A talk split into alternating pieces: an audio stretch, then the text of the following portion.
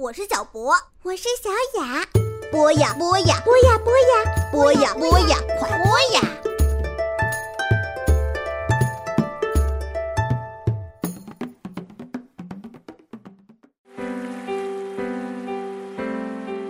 人生难舍体育，体育激励人生。少年运动家之听听体育，一档专门为孩子讲述体育故事的全新栏目，孩子们睡眠的最佳伙伴。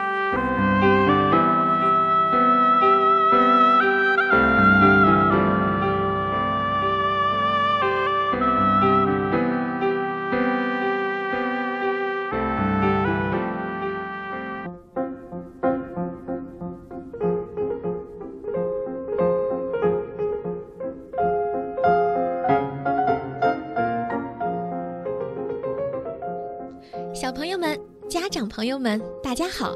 少年运动家之听听体育，我是你们的好朋友林苑姐姐。每个星期，我都会为小朋友们讲一个体育的故事，希望小朋友们一边听故事，一边学知识，然后美美的进入梦乡，为新一周的学习加满能量。小朋友们。今天，林苑姐姐要给你们讲的是关于马拉松的故事。在秋高气爽的季节，又到了跑马拉松的好时候了。上周日，北京马拉松刚刚跑完。那小朋友们，你们知道什么是马拉松吗？会不会有人告诉我说，马拉松就是一匹马拉着一棵松树呀？这可不对呀！实际上啊，马拉松是古希腊的一个地方的地名儿，翻译成我们中国话呢，就是长满了茴香的地方。茴香馅的饺子大家吃过吧？就是那个茴香。话说，在很久很久以前，历史记载是公元前四百九十年。当时呢，我们国家还处于春秋战国时期。春秋战国时期呢，距现在已经有两千五百多年了。就在那一年，希腊人和波斯人在这个。名叫马拉松的地方，发生了一场战争。最终呢，希腊人是赢得了胜利。为了让家乡的人民能够尽快知道胜利的喜讯，于是啊，希腊的统帅就派了一个名叫菲迪皮茨的士兵回去报信儿。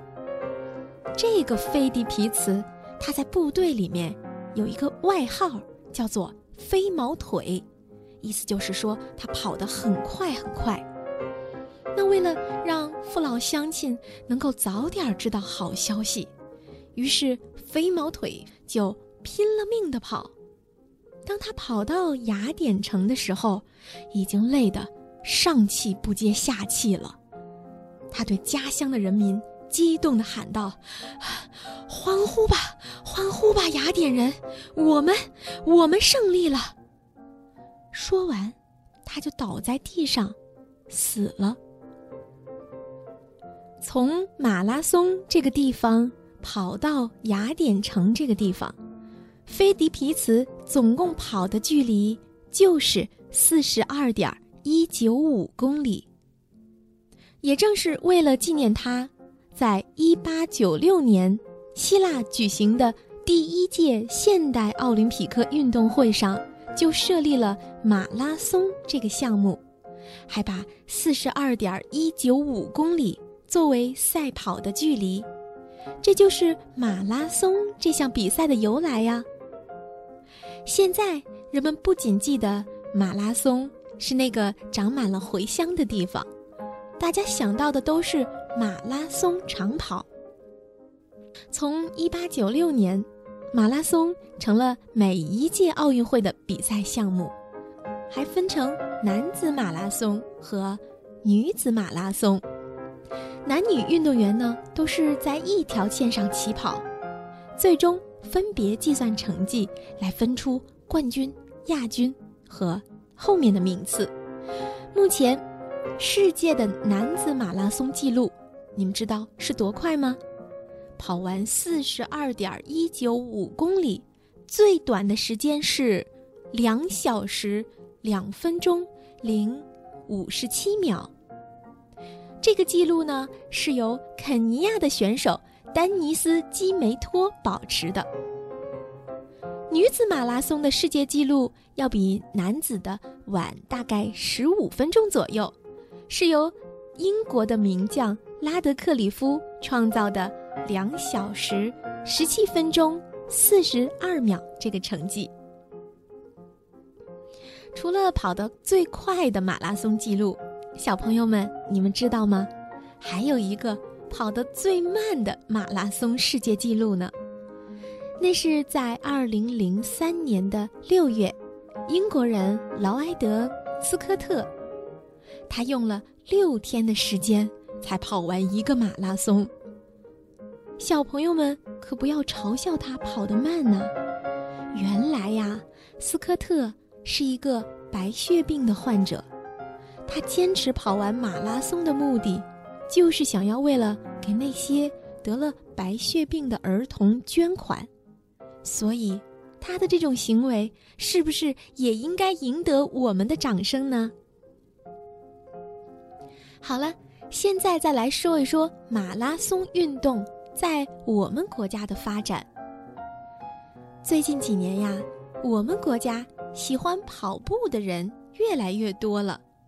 小朋友们在上学和放学的路上，是不是经常能够看到很多的大哥哥、大姐姐、叔叔阿姨们在跑步呢？有一项统计是说，我们国家呀，现在大概有二百多万人在参加马拉松比赛呢。但是，小朋友们，你们知道吗？其实马拉松这项运动对人们体能的要求非常高，很多人呢没有办法跑完四十二公里这样全程的马拉松，于是后来又有了半程马拉松比赛、十公里马拉松比赛以及十公里以下的迷你马拉松比赛等等。我们小朋友当中有没有喜欢跑步的呢？